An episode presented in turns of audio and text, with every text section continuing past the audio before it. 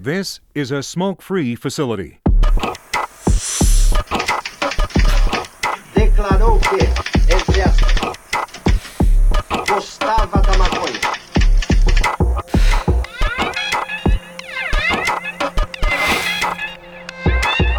Rádio clandestino da revolução. O dever de todo revolucionário é fazer a revolução. Salve gangue! Bem-vindo a mais um episódio do Grow Gang Cast, episódio 39. Galera, esse episódio a gente vai entrevistar mais uma personalidade internacional. É um quem entrevistou ele foi o Leco. Depois seguem aí o Leco, Leco Biologia. É, vocês já devem saber quem é, o entrevistado de peso aí. É Jorge Cervantes. O primeiro livro dele ele lançou há 40 anos atrás. Porra, eu tinha 4 anos de idade. Então é uma lenda aí, acho que tem muito para falar. É... E o Luqueta também vai participar aí, é uma, é uma, a gente vai dublar para vocês, né? E, então é isso, galera. E também não deixe de seguir ele. É... Até não posso deixar de falar isso. Ele tá hoje em dia ele tá fazendo é, o livro online dele digital e tá disponibilizando aí para todo mundo de graça. Então só chegar lá no site dele. Vou falar o site aqui. É o Marijuana com J Growing ING no final ponto .com. Então chega lá, baixa lá o PDF. É de graça, ele fez questão aí de, de enfatizar isso. Então é isso, galera. Só chegar e o Leco vai fazer a, a apresentação dele e a entrevista. Beleza? Bom podcast aí pra todo mundo e bora. Dear friends, Queridos amigos, hoje nós temos um podcast muito especial.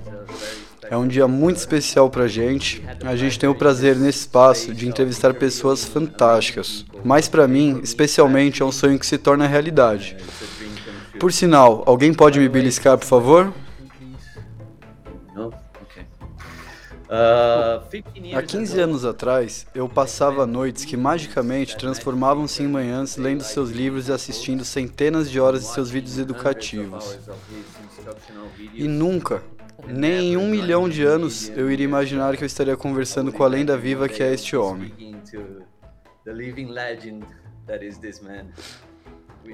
Todos nós temos alguém que admiramos e respeitamos, que nos inspirou a fazer o que a gente ama, que nos ensinou a tomar os primeiros passos em direção às metas que nós sonhamos em atingir.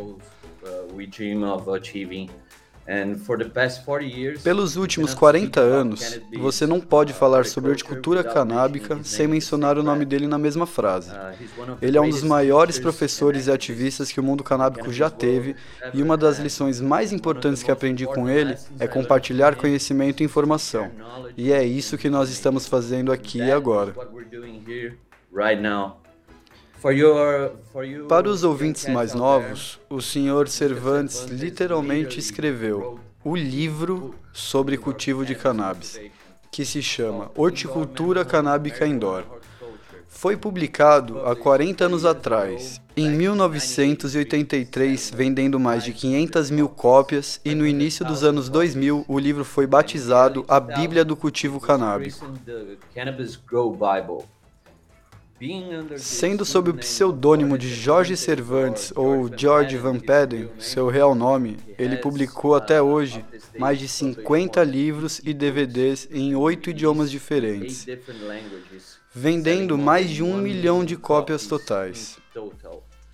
Seu novo livro se chama Nós Cultivamos Cannabis, um guia para cultivadores iniciantes, e nós iremos em breve nos aprofundar mais no assunto. E hoje, pessoal, o que posso dizer? Nós temos conosco ninguém menos que o senhor Jorge Cervantes. Bem-vindo, Jorge. Uau, muito obrigado. É uma, foi uma ótima introdução. Muito obrigado. É, eu fiz algumas coisas através dos anos, mas eu nunca pensei em escrever tantos livros. Em, são 50 livros em oito línguas diferentes. Eu acho que eu tentei fazer a coisa certa e foi isso que eu fiz. E agora eu Estou colocando tudo na internet de graça. É um livro de 100 páginas, é, se chama We Go Cannabis, aí está. E também está em espanhol, Cultivamos Cannabis. E nós vamos traduzir também para outras linguagens. E nós também estamos colocando a enciclopédia da cannabis no website também. E jorge-cervantes.com Sim, sim, eu tenho jorge-cervantes.com. Esse é mais sobre mim. marihuanagrowing.com, esse é o que tem mais informação sobre cultivo. Sim, de qualquer forma, eu estou subindo esses dois livros para a internet, para o meu site. Então, nós temos 15, 15 capítulos já que já subimos. Acabamos de colocar é, pragas e doenças e também um, um capítulo imenso. Sim, estou fazendo tudo isso e também estou pretendendo fazer algumas traduções em português. Sim, a única coisa que tem me segurado é que Portugal é um mercado tão pequeno, cá, é, talvez 20 milhões de pessoas. Só na cidade de São Paulo nós temos 30 milhões. Sim, exato. O Brasil é gigante. É 200 milhões de pessoas. É muito grande. É um país imenso na agricultura, tem todos os tipos de clima. É um lugar fantástico, mas o mercado é legal vocês deveriam estar plantando sua própria cannabis e não fumando aquela porcaria do prensado paraguaio. Todo mundo sofre com isso. Exatamente. Seu Jorge, como fazemos com todos os nossos convidados, gostaria que nós começássemos do início. Se nós pudéssemos rebobinar essa fita e voltar no tempo por um momento, como tudo começou para você e como foi sua primeira experiência com a cannabis? É, na verdade, eu comecei a fumar cannabis no final da década de 60, início da década de 70, na escola. E eu vim de uma cidade pequena. É, havia. Foi quando a guerra contra as drogas começou nos Estados Unidos. Eles diziam que a cannabis ia deixar você louco, vai te transformar num adito. Eu pensava, nossa, eu não posso esperar para fumar. E o que eu descobri é que foi a melhor droga que eu já provei. Foi muito bom. Aquela brisa e aquele sentimento era muito gostoso. Foi uma experiência psicotélica. E eu achava que aquelas pessoas que me falavam aquelas coisas, ou eles não sabiam o que estavam falando, ou eles estavam mentindo para mim. De qualquer forma, eles não estavam falando a verdade. Uma coisa é você ignorante, e outra coisa é você ser desonesto. Então, eu pensei, cara, eu não posso confiar nesses, nessas pessoas mais. Tem o efeito oposto. Exatamente. Mas eu não comecei a escrever até o início da década de 80. Foi quando começou o cultivo indoor. O cultivo indoor realmente começou no noroeste dos Estados Unidos, em Seattle, Portland e Vancouver. Foi onde começou. Inclusive, um amigo meu, Steve Murphy, foi um, uma pessoa que tinha uma loja chamada Indoor Sun Shop em Seattle. É, a loja tem 51 anos de idade agora.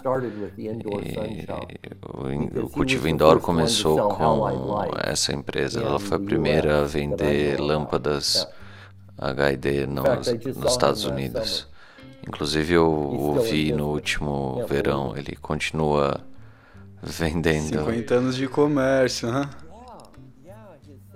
Sim, sim. O filho dele continua a cuidar do negócio.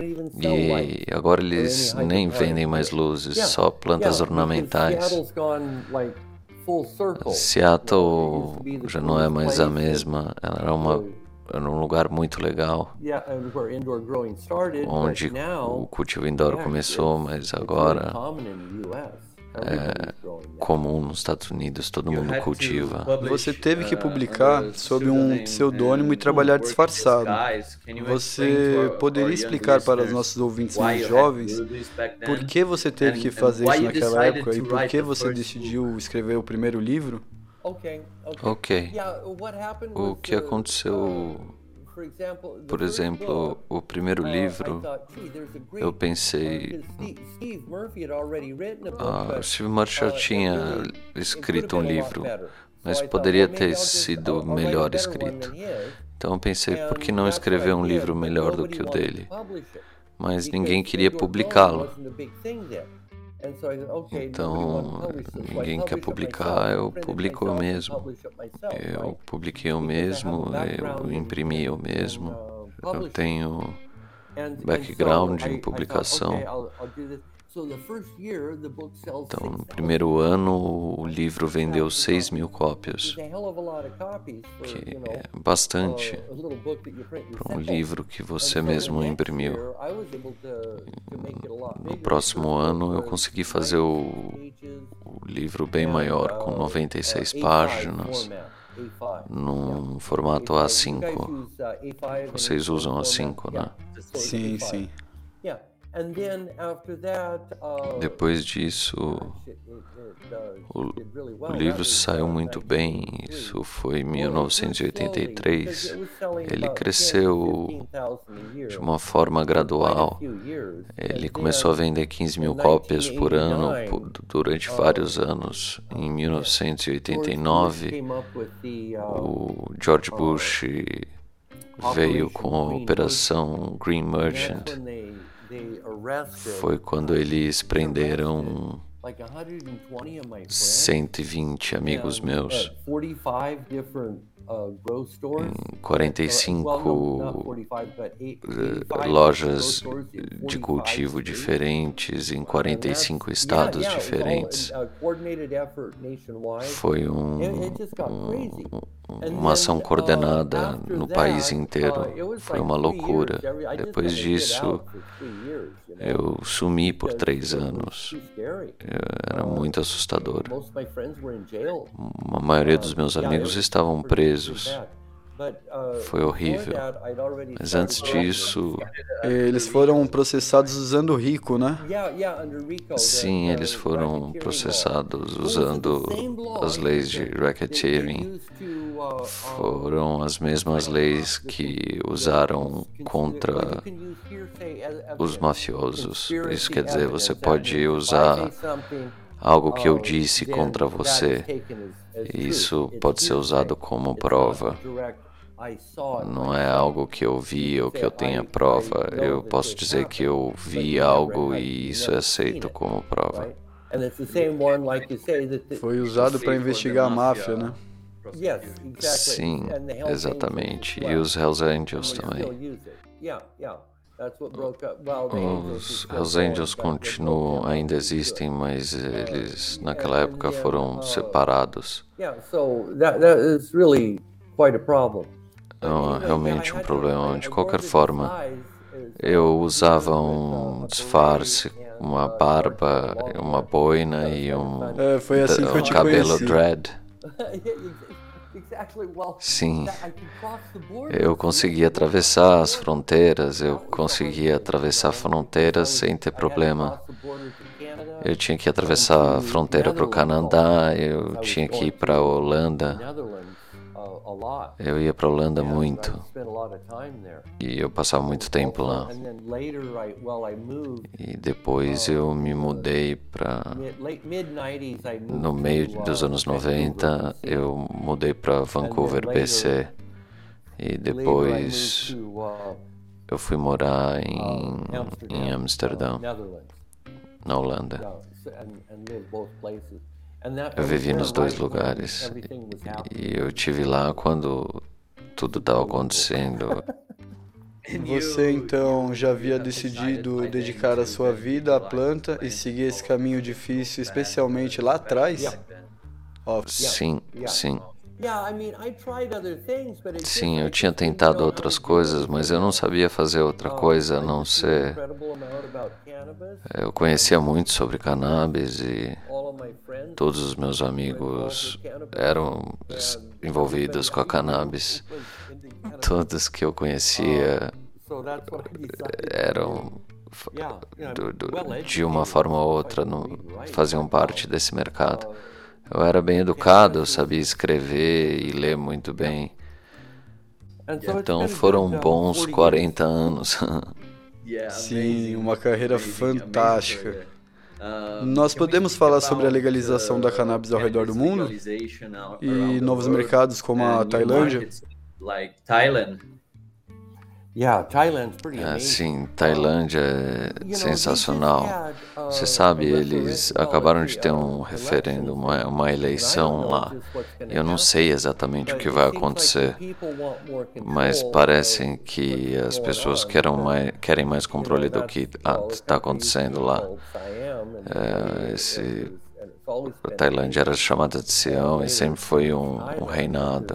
Depois foi chamada de de Tailândia, mas o rei lá erge por decreto e, e as pessoas estão buscando mais poder, mais poder legal para governá-las a si mesmo.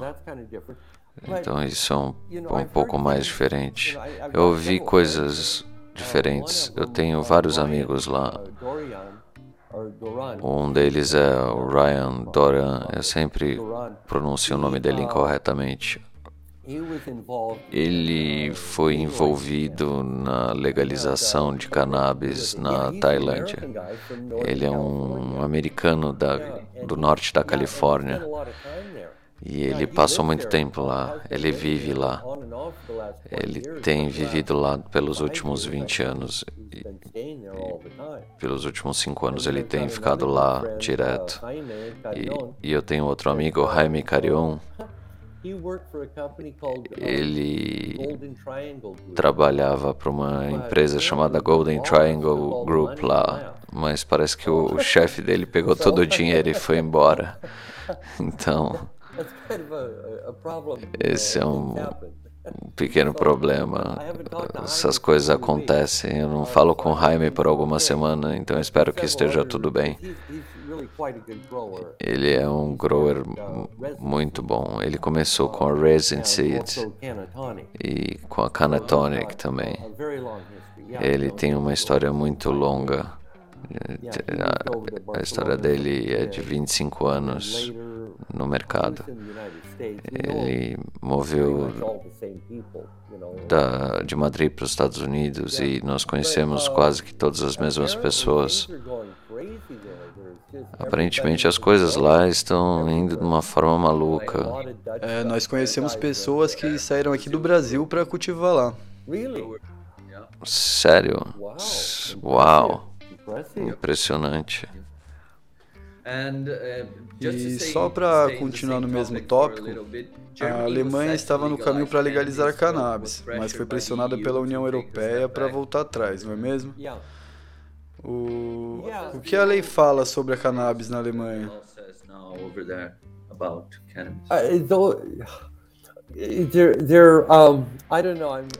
Eu não sei, eu sou daquele tipo de que acredita quando vê. Eles disseram que vão fazer uma, um teste numa área da Alemanha, uh, eu não me lembro onde. E eles vão tentar isso por dois anos e depois decidir o que, que eles vão fazer no resto do país. Eu acredito que seja isso. Eu não sou. Eu não sei exatamente. Isso é o que eu me lembro. É, foi o último artigo que eu li. Mas assim que a Alemanha legalizar, vai ser uma coisa muito importante na Europa. Nós temos 90 milhões de, de alemães, mas 20 milhões de austríacos. Eles são o maior poder econômico da Europa, então é onde está o dinheiro, todos seguem a Alemanha, eles são extremamente influentes. Sim. É, eles serão muito influentes para o resto do mundo assim que decidirem legalizar. E agora vamos falar um pouco sobre sua parceria com a High Times. Oh yeah. The first o primeiro DVD que foi lançado, eu tentei conseguir uma cópia. Isso era em 2010 aqui no Brasil e não consegui encontrar. E um amigo voltou dos Estados Unidos e disse: Cara, encontrei um link e está publicado no YouTube. Aí eu falei: Meu Deus. E aí comecei a ver. Passei centenas e centenas de horas assistindo em looping. Sabe? É, em looping, né? em repetição. E era fascinante para mim, porque nós não tínhamos acesso a esse tipo de informação. Foi a primeira vez que vi um grow em um armário com cultubes. Não, isso é verdade. Porque lá atrás todo mundo estava cultivando, pelo menos em Vancouver, em, na Colômbia Britânica. Nós gravamos aquele vídeo em Vancouver e nós fomos até a ilha e gravamos um pouco na ilha e o resto foi gravado em Vancouver mesmo. E a sala de cultivo foi feita num, num prédio onde era um, um antigo banco. Um dos produtores havia comprado esse prédio, esse prédio e é onde nós estávamos filmando. E logo na, na nossa frente, do outro lado da rua, era onde o Mark Emery tinha a sua Cannabis Canada e ele vendia sementes lá. E no último dia que nós estávamos filmando, Mark foi preso e havia um caminhão gigante confiscando todas, a, todas as mercadorias do Mark, 50 agentes do DEA. Do outro lado da rua? Sim, do outro lado da rua. Sem brincadeira. Eles nem imaginavam o que a gente estava fazendo do outro lado. A gente desceu, decidiu ir embora. Bem pensado. Sim. Foi incongruência. No outro dia eles foram embora, então nós voltamos e terminamos a filmagem. Por que não? É, isso era quando era bem ilegal na América uh, cultivar. Todo mundo estava indo para para Colômbia Britânica e usavam as adeltas para cruzar a fronteira ou canoas. Tinham pessoas que usavam uns pequenos submarinos que eram rebocados por barcos e eles ficavam mais ou menos um metro debaixo d'água E eles usavam isso para traficar, e eles sabiam onde o radar estava, onde o sonar estava. Então, eles, eles faziam por merecer o dinheiro que cobravam. E como o segundo DVD foi criado? Eu acredito que o primeiro deve ter sido um sucesso. Sim, sim. Aquele segundo DVD nós gravamos na Espanha. Isso foi mais voltado para um cultivo outdoor. O clima é bem melhor na Espanha do que em Vancouver. Em Vancouver chove muito.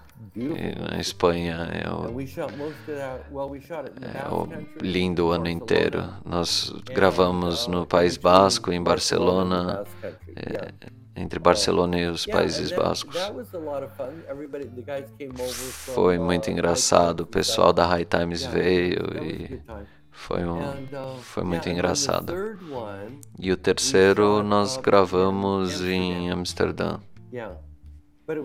Mas é engraçado, o primeiro foi o que eh, foi o mais conhecido, porque ninguém conhecia técnicas de cultivo indoor. Eu me lembro como se fosse hoje.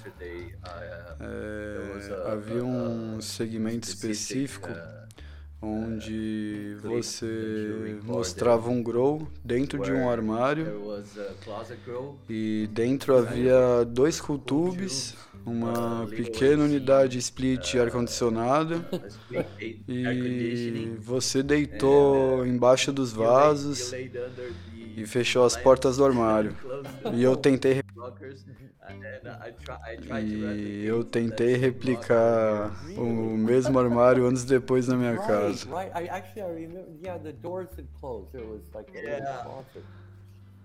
Mas eu não tinha ar-condicionado no armário. Então estava fritando minhas plantas. Foi isso que me levou a fazer minha própria luminária de LED. Em São Paulo, esse deve ser o seu maior problema. Fica bem quente aí. Vocês devem cultivar com LDs agora. São melhores que HID. É, lá atrás, na década de 2010, não tínhamos muitos grow shops ou luminárias de LED. Eu costumava comprar da China LEDs feitos para iluminação de rua e adaptava para produzir minhas próprias luminárias de LED, usando chips de alta potência que estavam começando a ser comercializados pela CRI. Certo, certo, os de 5 watts. Não, na verdade os 50 watts. Nossa, esses são fortes Sim, como laser. Costumava usar apenas dois no armário. E era mais que o suficiente. Nossa, sensacional. Essa tecnologia avançou drasticamente. É bem melhor do que era. Eles resolveram o problema de calor, de dissipação do calor e do espectro. Você tem hoje luminárias bem mais eficientes. Há três, quatro anos atrás foi quando tudo começou a mudar. Eu sigo o trabalho do Dr. Bruce Bugby da Universidade de Utah. Ele é uma ótima fonte de informação para iluminação e fotobiologia.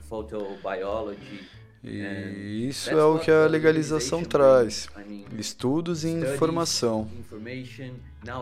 Agora conseguimos medir a densidade de fótons e saber quantos ppfd você tem na copa de suas plantas. É completamente diferente. O jogo mudou completamente, certo? 100%, 100%. Porque quando eu comecei a fazer isso, nós tínhamos noções básicas de cultivo. Hoje você sabe exatamente o, o, o que a planta precisa e o que, o, o que você deve uh, prover. Uma das coisas que têm sido ótimas aqui nos Estados Unidos é a pesquisa das universidades. Tem, temos 15 universidades que têm programas de, de, dedicados a cannabis e, e, e staff dedicado e professores dedicados a testes e estudos nessas universidades. Esses caras têm eh, diplomas em agricultura, em ciências e biologia, eles são muito mais inteligentes que a gente. Eles têm equipamentos eh, e, e medições. A gente fazia o que podia. Eu quero aprender mais deles. Eu quero mais aprender Fantástico. sobre isso. É, nós estamos tentando agendar uma entrevista com o Dr. Bruce Bugby. É, nós falamos mês passado com o Dr. Mike Amarantos da Grand Press do Oregon. Grant Pass, Oregon. Ele era o dono da Mycorrhizal Applications. O filho dele é o dono do Bigfoot Microbes.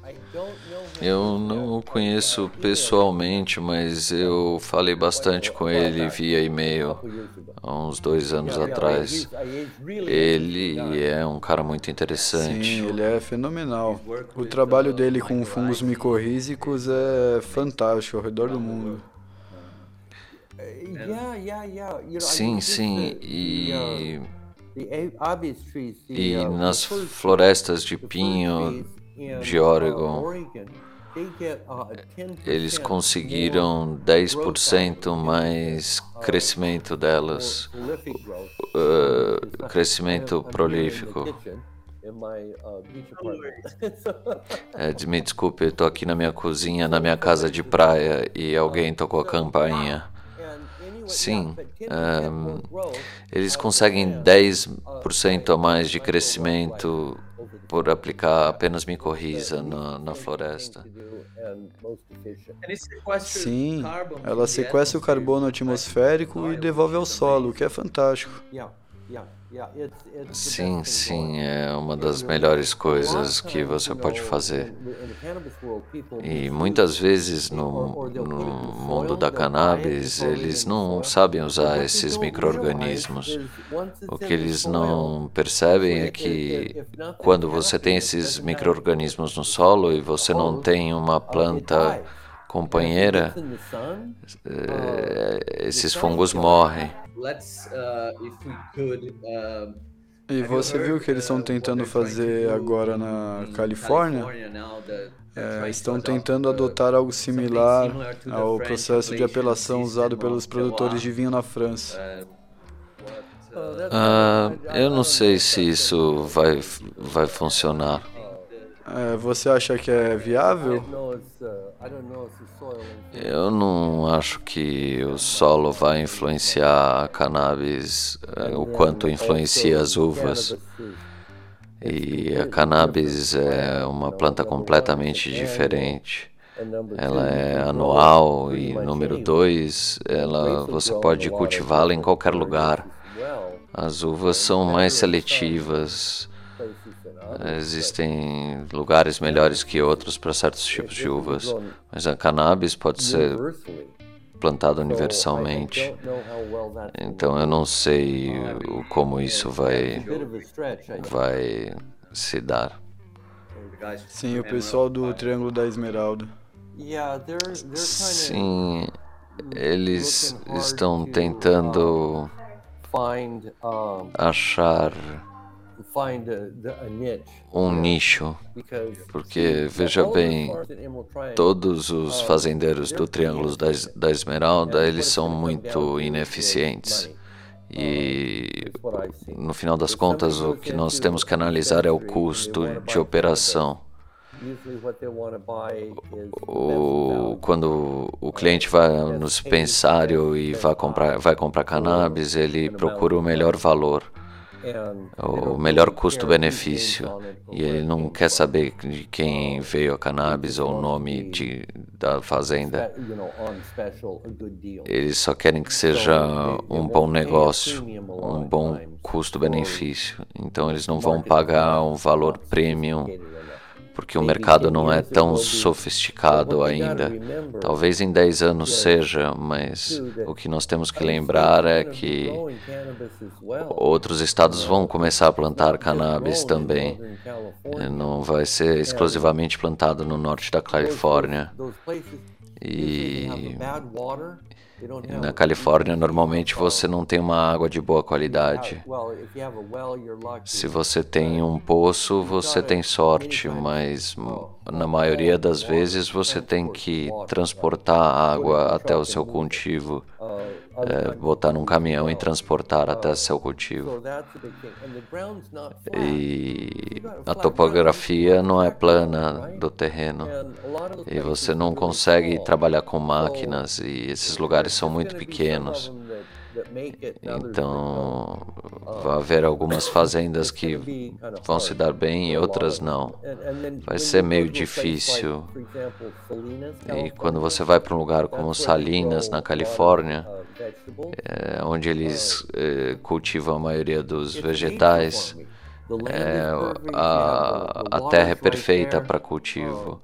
A água está lá, existe um sistema de ruas, a terra, a topografia é plana, tudo é perfeito.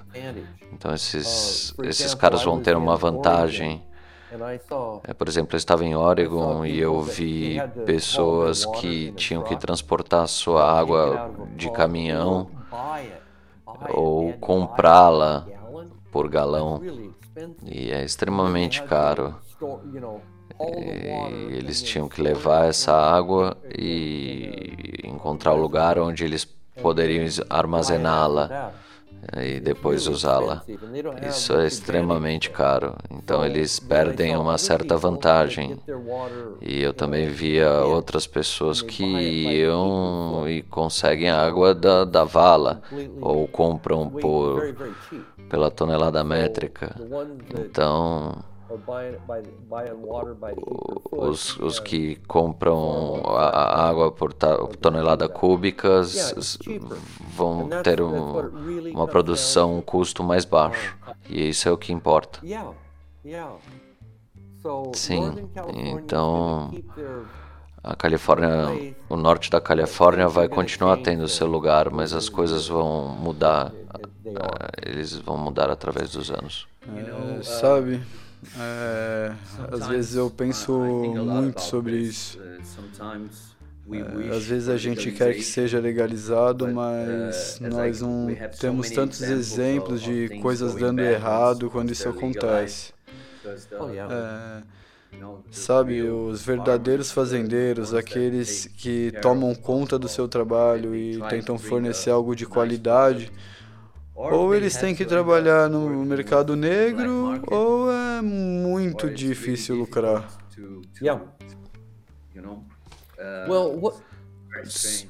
Sim, o que acontece é que o custo de produção é tão alto para fazer tudo legalmente, porque você tem que seguir regras e, uh, como banheiros para todo mundo, infraestrutura, é, as ruas têm que ser boas e seguir todas as, as, as regras e tem os, os impostos que são pesadíssimos.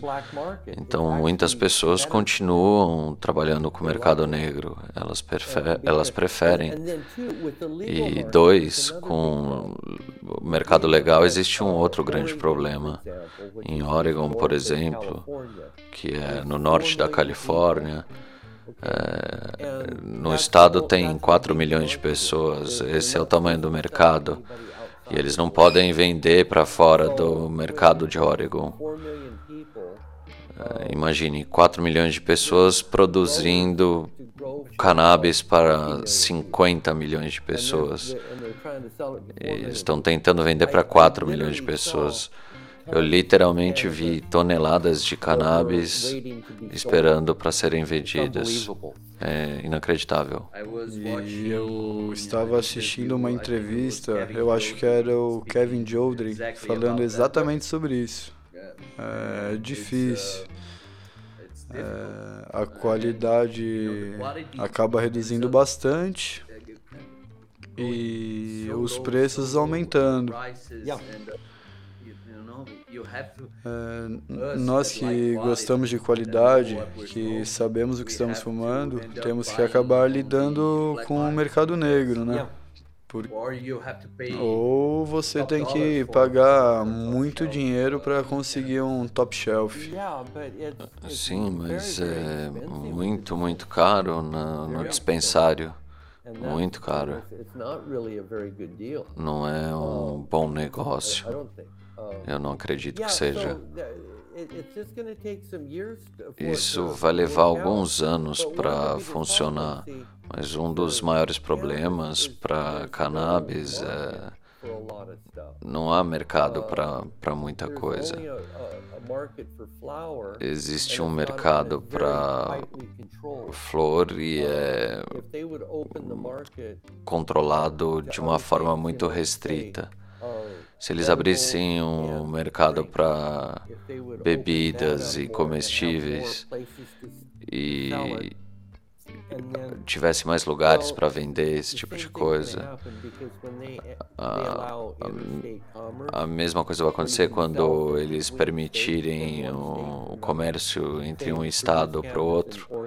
Vamos dizer que você produz a cannabis em Oregon e vai vender na, na Califórnia, isso vai ser um problema muito grande, porque outros estados como Colorado, Nebraska, New Oregon, eles não, eles, eles não conseguem competir com a Califórnia.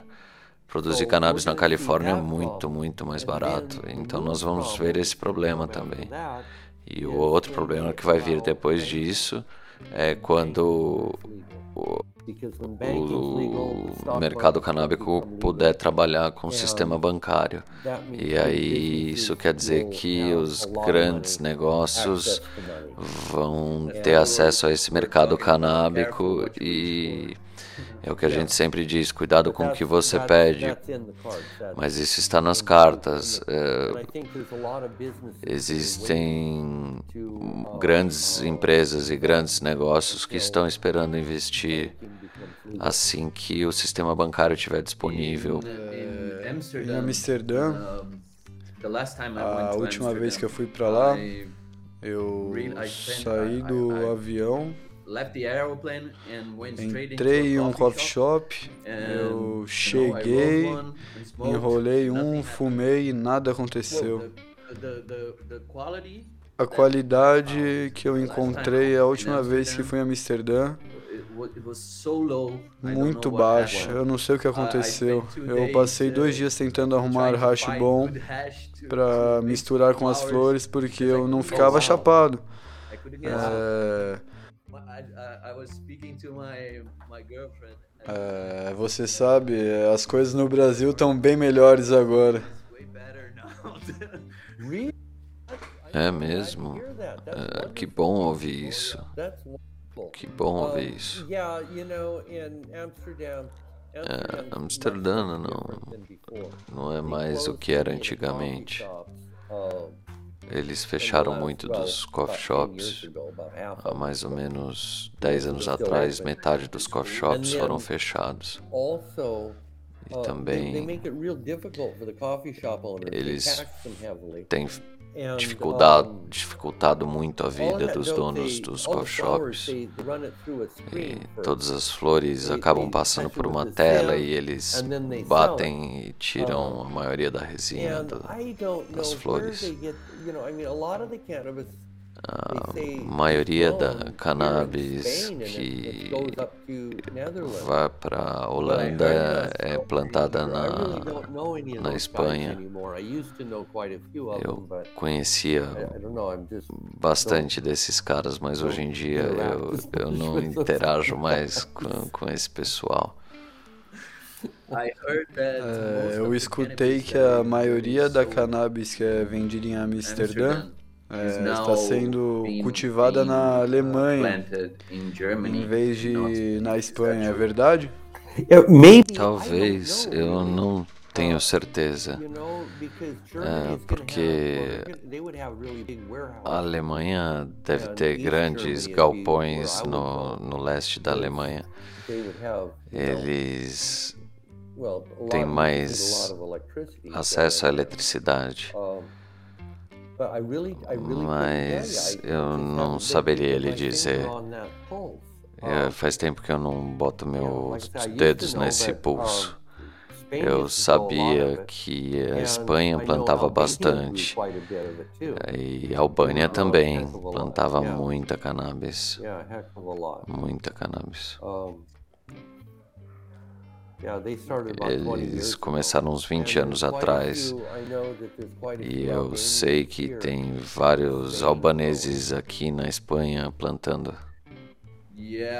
É, eu ouvi que a Albânia tinha um papel nisso, mas não sabia que era tão grande assim. É bem grande. Bom, então vamos voltar à horticultura e ao cultivo por um minuto. Qual que é a sua técnica favorita? Indoor ou outdoor? E quais genéticas prefere rodar e, consequentemente, consumir? Outdoor, outdoor, definitivamente. E orgânica, é, camas de cultivo orgânicas. Se eu puder rodar uma sativa como uma haze, sim, eu gosto de crescer qualquer coisa. Eu gosto de plantar as autoflowers. Essas são bem divertidas e novas. E tem bastante trabalho feito com elas. Para mim, preferencialmente orgânico e outdoor. E talvez no início da primavera até que o tempo melhore.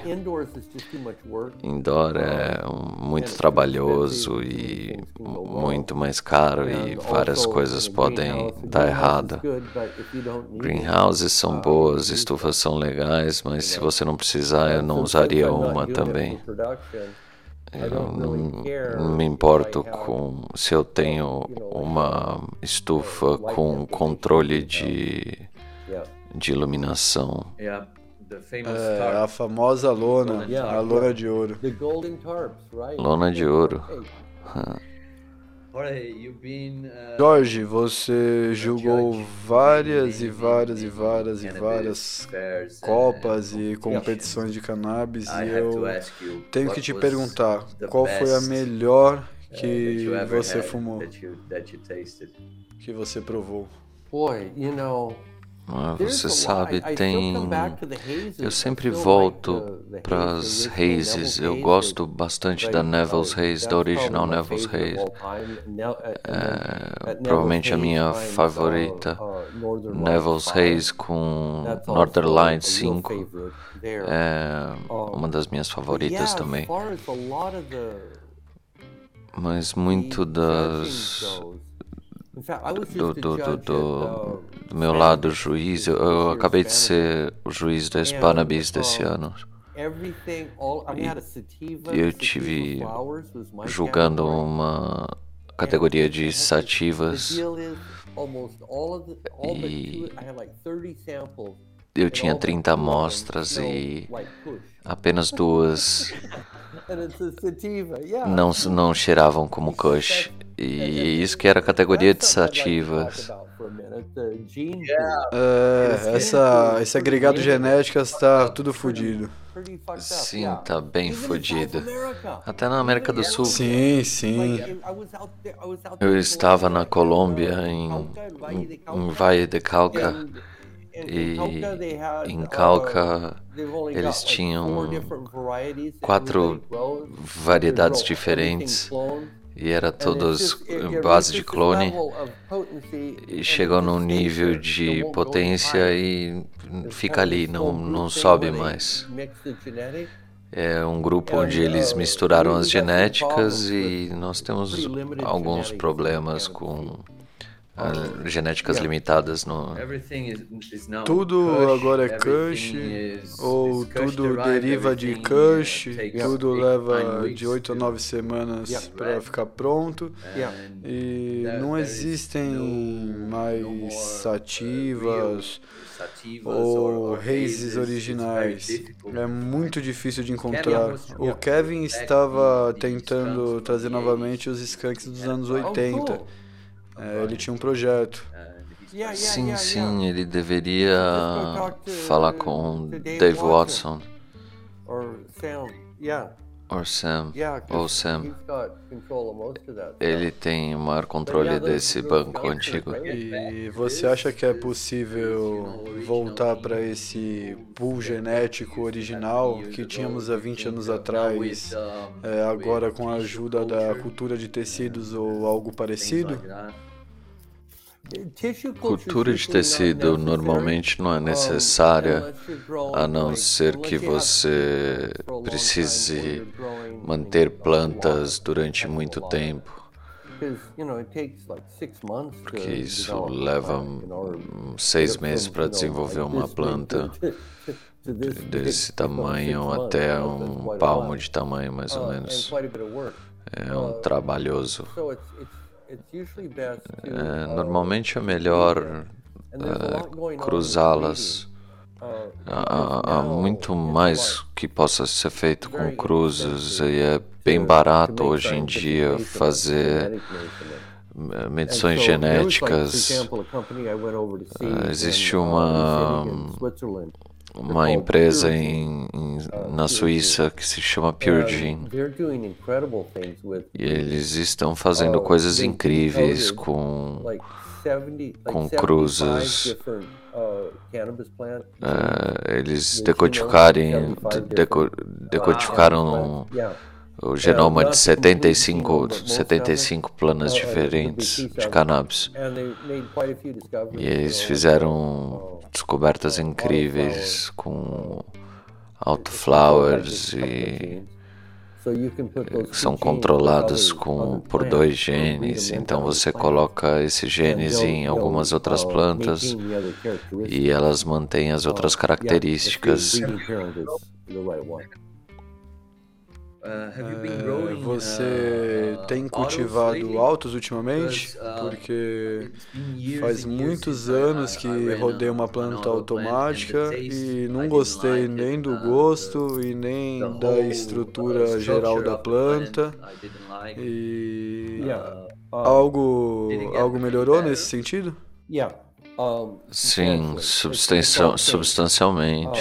Isso mudou completamente. Sim, elas são comparáveis a plantas normais, a plantas de fotoperíodo normais. E também com as autoflowers. Se você botar o, o gene da, da autoflower, diga, por exemplo, uma sativa, uh, vai florir mais cedo, mas também ela vai florir por um longo tempo. É, então ela termina como uma planta muito grande. Tem dois ou três genes que você pode colocar. Alguns breeders estão fazendo isso. Eles colocam um gene que faz a planta crescer bem rápido.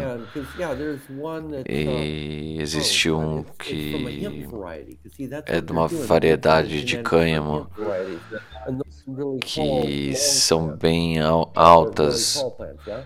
E eles adicionam esses genes e também o gene da autoflower. e elas crescem maiores e mais rápido. Então eu vi autoflowers onde elas chegam a, a um metro e meio, dois metros de altura e bem grandes também. Uh, e tem algumas que não são tão grandes, mas elas colocam mais biomassa, elas não são tão grandes. Depois que o livro saiu, eu vi elas. Tem algumas uh, autoflowers gigantes e eu estou bem excitado sobre elas do que antes. Eu não era tão interessado nelas. É, o que me afastou foi o gosto, mas isso foi há seis, sete, oito anos atrás. Eu tentei rodar algumas, voltei de Amsterdã com algumas sementes e não gostei. Ah, ach- achei o gosto estranho, algo estranho. Sim, o... a mais famosa que nós tivemos aqui foi a White Dwarf, a anã branca. And that was about 10 or 12 years E isso foi há mais ou menos 10, 12 anos uh, atrás. Eles mudaram, elas mudaram substancialmente e melhoraram muito. Inclusive tem uma empresa que se chama Fast Buds que vende exclusivamente autoflowers. Eu estou bem surpreso. Nós vamos ver bastante trabalho agora com as autoflowers e é o que os breeders estão trabalhando agora para a agricultura. Porque com a agricultura você quer saber exatamente o quanto tempo as, as plantas vão finalizar a floração. E agora você sabe exatamente o dia que vai finalizar a floração. Você não depende do tempo, do clima. É bom, a tecnologia tem evoluído rápido, rápido, rápido, bem rápido. we Bom, podemos falar um pouco sobre CBD. É, o hype já passou, mas uh, é, uh, e que and- tipo and de CBD estamos CBD falando, we're né? Estamos falando de um full spectrum spectrum, right? ou de uma planta com níveis elevados de CBD? plants? O que você acha? Onde você acha que esse mercado se enquadra? Ah, eu não sei, eu não presto CBD muita atenção ao mercado de Uh, CBD, CBD, mas uh, com o CBD, só um momento, por to favor. Eu preciso fechar a porta, eles Oh. estão me distraindo. Eu- CBD, com CBD, a coisa Uh, virou uma loucura. Eu-.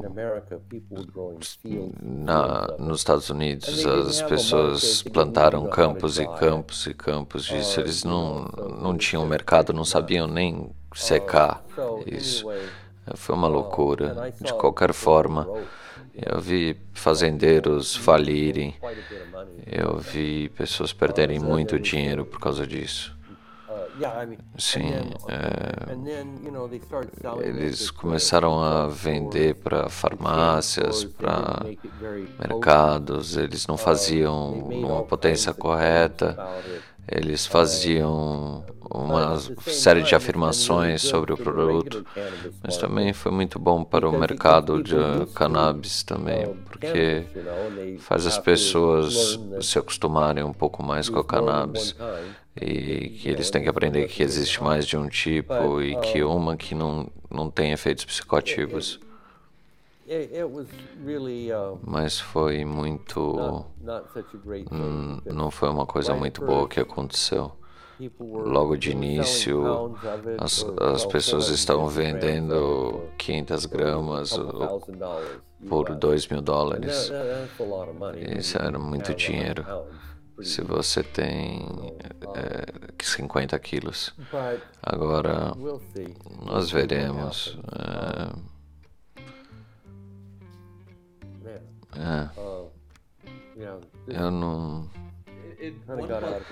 I think one Eu acho que uma coisa positiva que podemos tirar de tudo isso é que uh, a little bit é um pouco mais fácil, é, não é mais tão tabu falar sobre cannabis, cannabis. uh, e because it ficou uh, mais fácil uh, porque this se misturou essa questão médica entre o CBD, CBD, o que é CBD, o que é cannabis.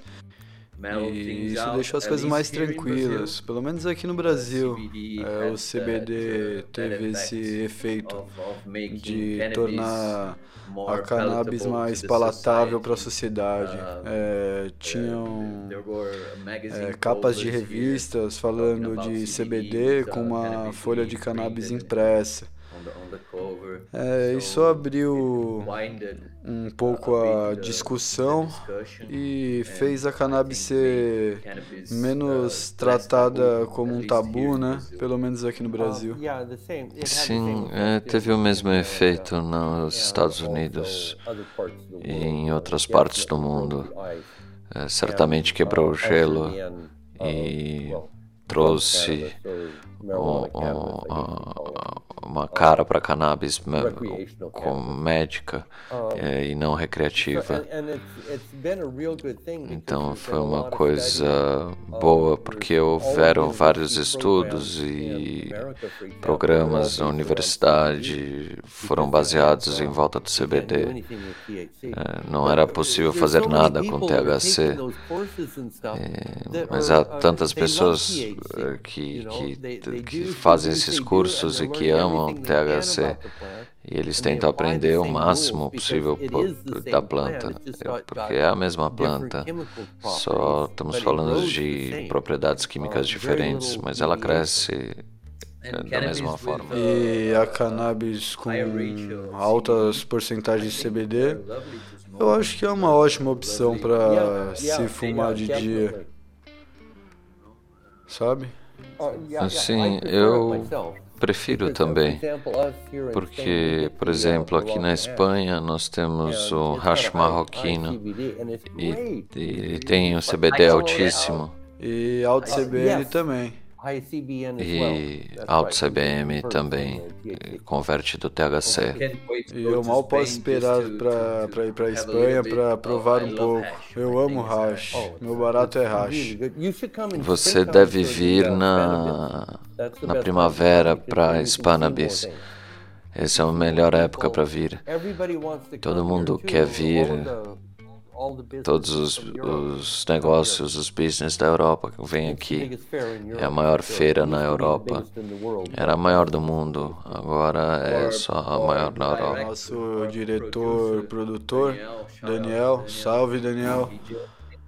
Ele acabou de voltar da Espanha, ele foi para Espanabis e falou que fumou grandes rachos. E, e... Uh, e deixa eu fazer uma pergunta. É pessoal, mas Beck, Blunt, Bong, Pipe ou Debs? Ah, Becks, Becks, sempre. Boa. Becks, Becks, definitivamente Becks. Becks para sempre. Backs são ótimos. E outra coisa, eu estou trabalhando com Seedsman da Inglaterra. É um banco de genética ótimo. Eu conheço eles há anos e anos. Ele trabalha há muitos anos. Eu tenho feito algumas coisas com eles. Ele é seu parceiro no projeto dos livros, certo? Sim, sim, Dr. Gary Yates. Ele tem um diploma. E aqui é um cara, ele e o Stefan, mas Gary tem um um diploma em microbiologia. Ele é formado em microbiologia. Uau! Ele é realmente incrível. E ele é uma pessoa muito legal. E ele é muito esperto. Ele não. Ele é muito, muito solícito e ele é um ele é um professor nato. Legal. Ele é muito legal. E qual a sua preferência? Dry, um ice old school ou os novos hash sem solvente? Ah, eu gosto de dry sift. Eu também. É muito bom. Prensado à mão. Prensado à mão e curado por 90 dias. Sim, sim. Basicamente é isso. Ou aquele creme marroquino. Meu Deus, para, tô babando. Sim, é coisa muito boa. E qual foi o melhor hash que você já provou? Eu gosto marroquino.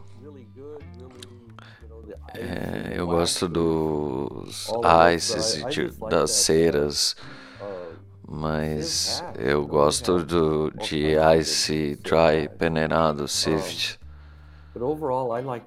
Eu gosto bem do marroquino ainda. E a gente pode falar um pouco sobre os concentrados sem solvente E como eles evoluíram nesse tempo, isso é louco, né? Sim, é muito mais do que eu entendo hoje em dia. É, a maioria desses lugares tem cientistas para operar o maquinário e o processo de extração é necessário.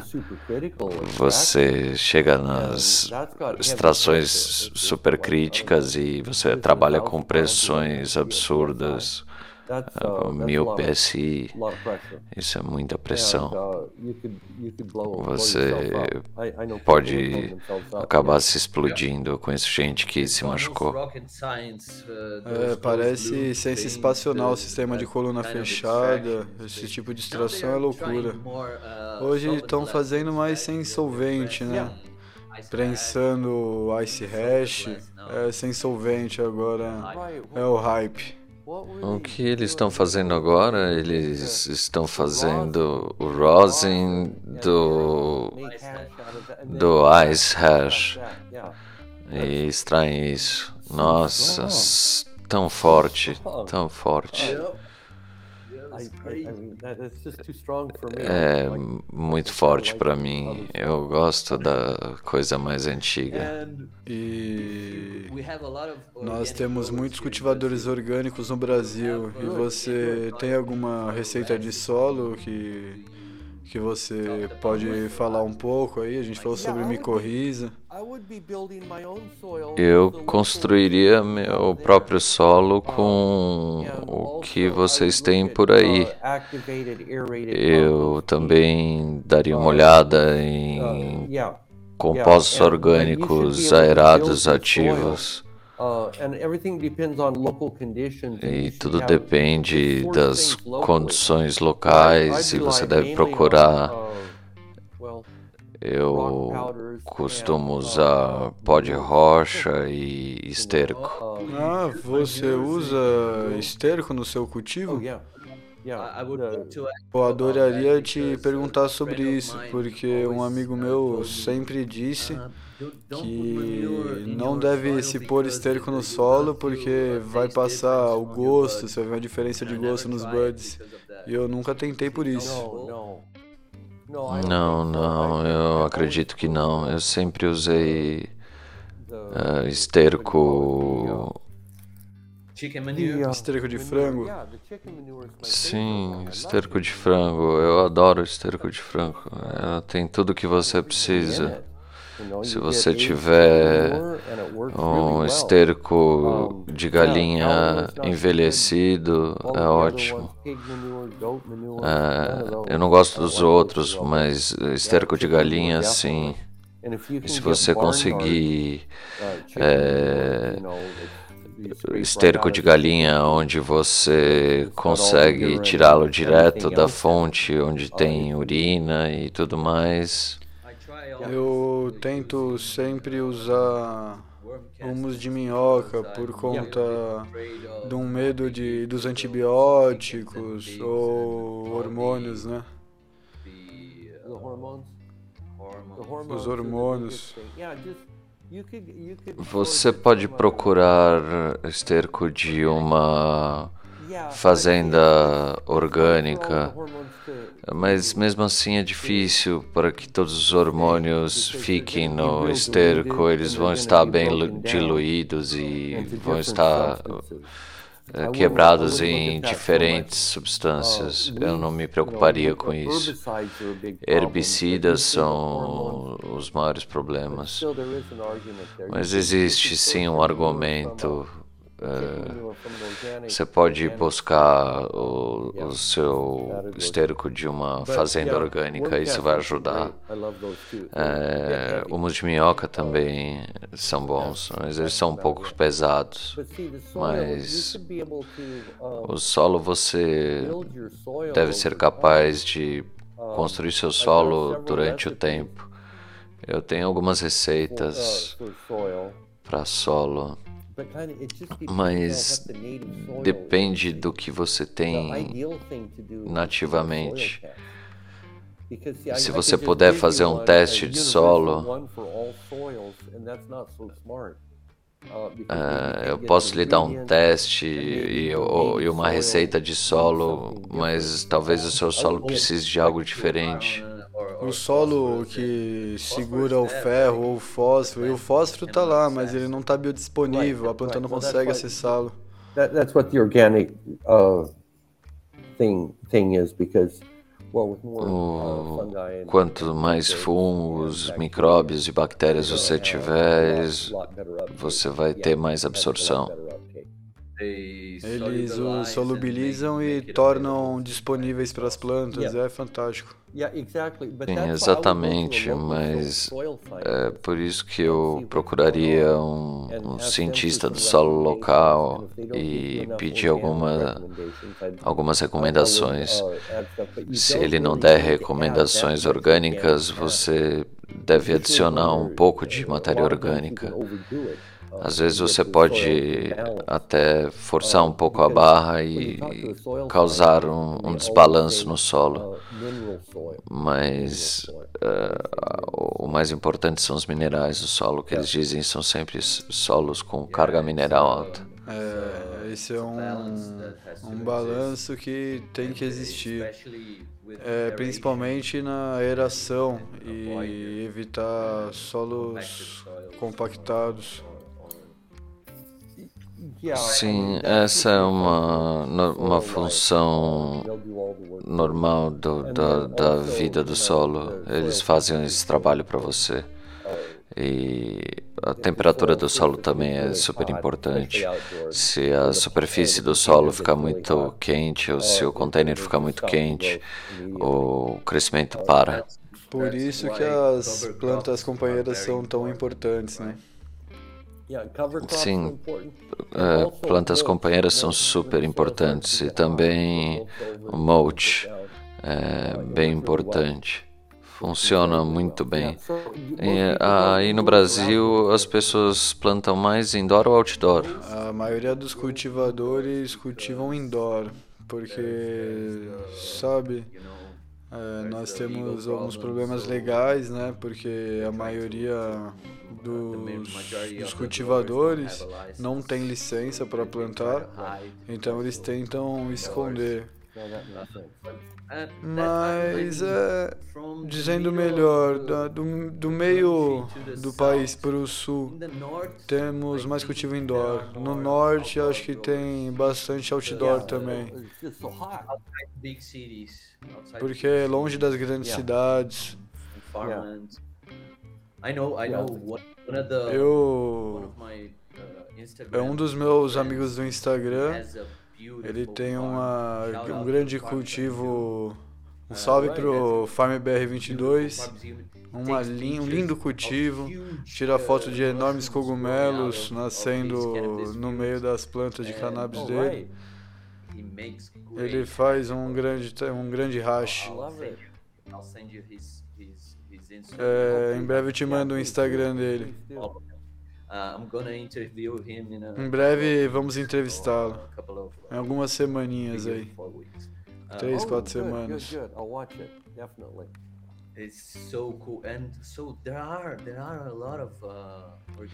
E tem vários, vários orgânicos outdoor rolando aí no Brasil. Temos esses dois espectros. Can we talk a little bit? Uh, Oi, desculpa, desculpa. Pode falar. Eu gostaria de fazer um livro e de traduzir minhas coisas para português. Uau! Existe muita informação em português agora? É, esse é o problema, Jorge. É. Um dos meus trabalhos é entrevistar pessoas como você, que são, sabe, muito importantes para esse meio, e trazer a informação traduzida ou dublada para português. É super importante. Se você puder traduzir seu livro para português, eu te garanto que você vai ter um grande mercado. E agora eu gostaria de fazer um convite em nome de nosso podcast. Quando você quiser vir no Brasil, tudo pago e vem que e sem problemas legais. Pode deixar que a gente a gente cuida disso. Knock on wood, I've been pretty fortunate so far. Yeah, Yeah. about that. But it's all paid Mas está tudo pago. Por favor, vem nos visitar e vem ver o potencial. Eu realmente are acredito que estamos um passo da legalização. Ainda é criminalizado, mas não mais como antigamente. The E o, o lado helping. medicinal tem ajudado bastante. Well, good, good. Ótimo. Eu adoraria ver legalizado no Brasil. Seria ótimo. Seria ótimo. por favor, tenta traduzir seu trabalho para o português. Você vai ver realmente quanta pessoa precisa de informação. Isso é muito importante. Pensa um pouco sobre isso. Sim, definitivamente. Estou pensando nisso agora mesmo. É uma notícia ótima. Eu vou ver o que eu posso fazer. Vai, vai ser muito bem recebido. Nós precisamos. Nós precisamos. Jorge, É, Jorge, nós, é, nós estamos chegando nos últimos 15 minutos da entrevista, mas se você puder falar um pouco sobre seu novo livro We Grow Cannabis, um guia para cultivadores iniciantes inspirados na comunidade e o único problema é o preço, né? É de graça.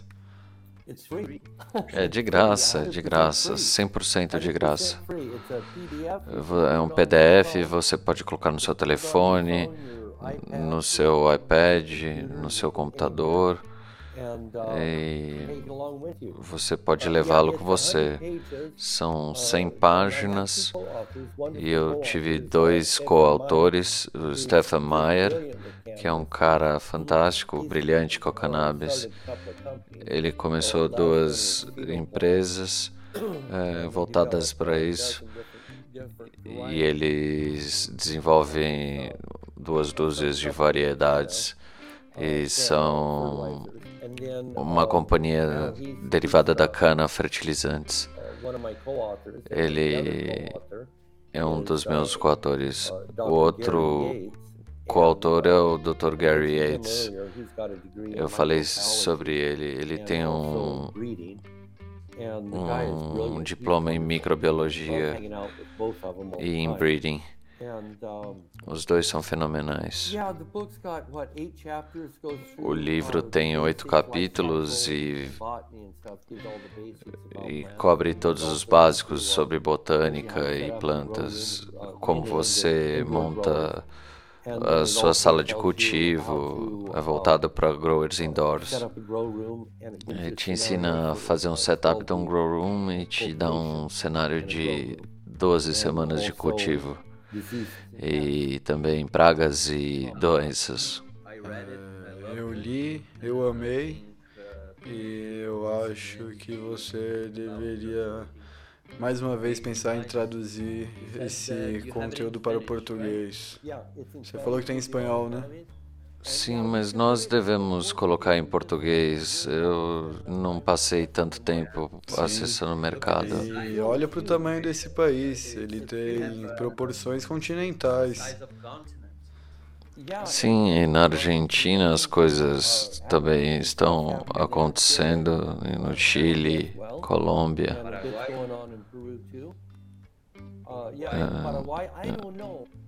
No Paraguai não, no Uruguai. Desculpe, Uruguai. Desculpe. Uruguay.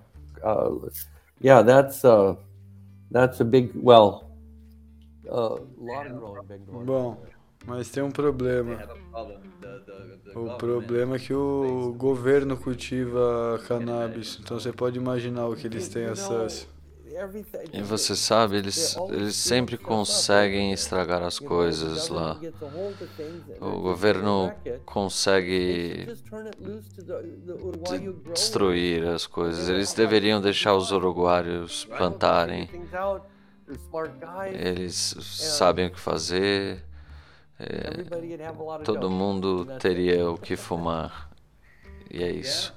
Sim, sim. E eu espero que aqui no Brasil nós estejamos bem perto da legalização ou pelo menos uma séria descriminalização. E quais são seus planos para o futuro? O que está no forno, Jorge? É, como eu disse agora, estou terminando de pôr a enciclopédia canábica online e traduzindo para outras línguas. Nós vamos traduzir para português, alemão, francês e italiano, com certeza provavelmente tailandês. Eu também é, atualizei a Bíblia, a Marijuana Horticulture. Eu atualizei isso e coloquei isso online também, e também é de graça. E muito obrigado. Sabe, eu, eu acho que falo por todos. E sabe, se você precisar de alguma ajuda no Brasil para promover a tradução do seu conteúdo, pode contar com a gente. E nós também, eu, eu queria dar um salve pro William. Oh, salve, Will. Do Grow Room, sim, eu adoro o William. O William é um cara muito legal. Eu não vejo há muito tempo. Uh, Eu queria dar um salve. Yeah, William. E qual a sua dica para os growers iniciantes, além de baixar seus e-books? Mantenha seu cultivo bem simples, as coisas a, a, se prestar atenção, principalmente na América do Sul, a qualidade da água é, vai ser um dos seus maiores problemas. Eu estava falando com um cara do México outro dia. Ele me mostrou as plantas deles e um vídeo das plantas deles e eu falei o que, que é isso? E era água a qualidade da água. É caro para ter um filtro de osmose reversa, mas. É 100 dólares, mas para nós é caro. caro. Eu usaria um filtro de areia. Você pode conseguir um tonel de 250 litros de areia e usar isso para usar como um pré-filtro para sua água. Isso vai ser o seu filtro mais barato. Ou depois você pode passar isso por uma máquina de osmose reversa. A água é o seu maior problema. Eu me preocuparia mais com isso do que qualquer coisa. Meça sua água e comece com boa água. Pague por um filtro de osmose reversa. Esse é o seu investimento. Ótimo conselho. É, Jorge, depois de 40 anos dedicado a essa planta, a essa vida, é, você tem algum arrependimento ou mudaria algo se pudesse voltar no tempo? O que você faria? Ah, sabe, eu provavelmente faria as mesmas burradas que eu fiz do mesmo jeito. Eu, se eu tivesse outra chance, eu estragaria tudo novamente. É, eu poderia ter aprendido mais sobre o mundo digital antes. Isso me pegou um pouco de surpresa. Mas não, eu não sei se eu mudaria alguma coisa. Eu posso olhar para trás e ter alguns arrependimentos, mas isso não vai me trazer nenhum benefício. Ótimo, perfeito. E é um dia maravilhoso para mim. É um sonho que se torna realidade, sem brincadeira. 13, 14 anos atrás eu passava noites assistindo seus vídeos. É, pessoal, acessem wegrowcannabis.com e o e-book é grátis. Baixem, por favor. E é, é um baú do tesouro de informação, principalmente para growers iniciantes, mas também para growers experientes também. E também vão para jorge-cervantes.com. E Jorge, mais uma vez, convidamos você para vir nos visitar e vai ser muito bem tratado. E deixa a gente cuidar de você. É, eu posso participar do programa de novo, mas eu não viajo como eu viajava antigamente. Eu tô com quase 70 anos. Eu não viajo mais como antigamente, mas eu adoraria voltar no seu programa. Sem problema. Mas muito obrigado desde já. Foi uma viagem conversar com você. E cara, agora eu vou eu vou sentar e pensar um pouco sobre isso, porque porque foi demais. Sem problemas. A gente deveria fazer outro programa, definitivamente. Muito, muito obrigado mais uma vez. Eu espero te ver em breve. E desejo melhor para você. Obrigado pelo seu trabalho mais uma vez. Ele é de extrema importância, ele é muito importante. E eu não, eu te agradeço muito. Eu não estaria aqui se não fosse você. Sério. Desculpa te deixar desconcertado. Mas de qualquer jeito, é do fundo do meu coração. Muito obrigado por tudo. Muito obrigado por tudo. Foi muito legal. Foi muito bom escutar que eu te influenciei. Vamos fazer um outro programa em alguns meses e talvez eu tenha algo em português até lá. Por favor, faz isso. Te agradeço desde já. Muito obrigado, Jorge. Tchau, tchau. Muito obrigado e falamos em breve. Muito obrigado por me ter no seu programa. Esse episódio é uma produção da Grow Gang. Segue a gente no Instagram, nosso arroba é Grow Gang Oficial. Com dois Fs, tamo junto, família.